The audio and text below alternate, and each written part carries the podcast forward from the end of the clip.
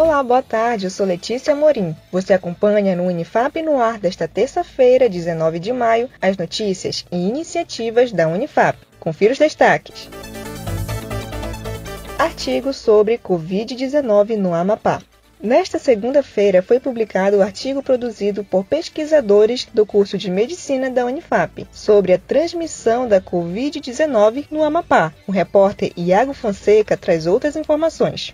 Exatamente, Letícia. Pesquisadores da Unifap elaboraram um artigo com projeção da propagação do novo coronavírus no Amapá. O estudo apresenta três modelos de abordagem, avaliando os cenários já enfrentados no Amapá e oferecendo projeções de curto prazo sobre o comportamento das transmissões no estado. O artigo com o modelo matemático foi publicado ontem, 18 de maio. Outras informações você encontra no site da Unifap, em unifap.br.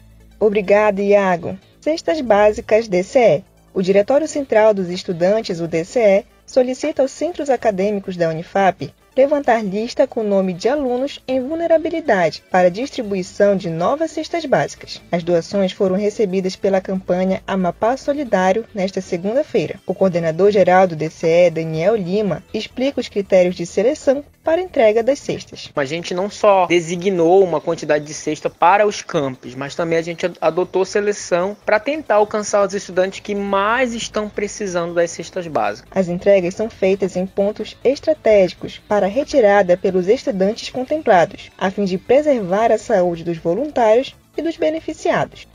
Plano de Ação Hospital Universitário. O Ministério Público Federal, MPF, solicitou à Secretaria de Saúde do Estado do Amapá, a CESA, no dia 16 de maio, um plano de ação para uso do Hospital Universitário. Voltamos com Iago Fonseca. É isso mesmo, Letícia. A Secretaria de Saúde do Estado deve informar até amanhã, 20 de maio, para o Ministério Público Federal do Amapá o plano de ação para uso do hospital universitário no tratamento de pacientes do novo coronavírus. A atuação do MPF considera o aumento de casos da Covid-19 e a falta de leitos de unidades de tratamento intensivo. A parceria entre a Unifap e o governo do estado tem duração de três meses. O governo estadual deve manter as despesas e manutenções dos espaços do hospital universitário. Obrigada, Iago. Você sabia? No dia 19 de maio é comemorado o Dia do Físico, uma homenagem a todos os profissionais dedicados à física, uma ciência em constante evolução. A data tem como referência 1905, o ano miraculoso de Einstein, quando um dos mais importantes físicos da história publicou quatro artigos de grande impacto, como a teoria da relatividade.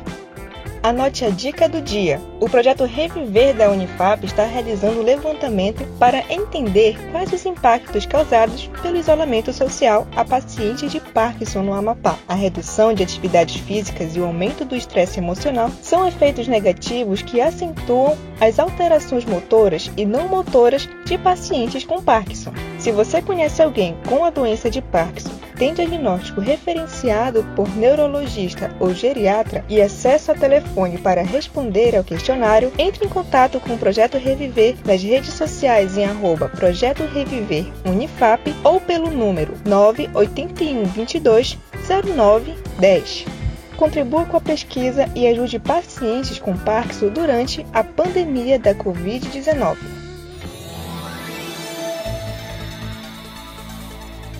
O Unifap no ar fica por aqui. Acompanhe outras notícias no site unifap.br e nossas redes sociais em @unifapoficial, uma produção da Assessoria Especial da Reitoria, a CESP e Escritório Modelo Unifap Notícias. Um ótimo dia para você e até mais!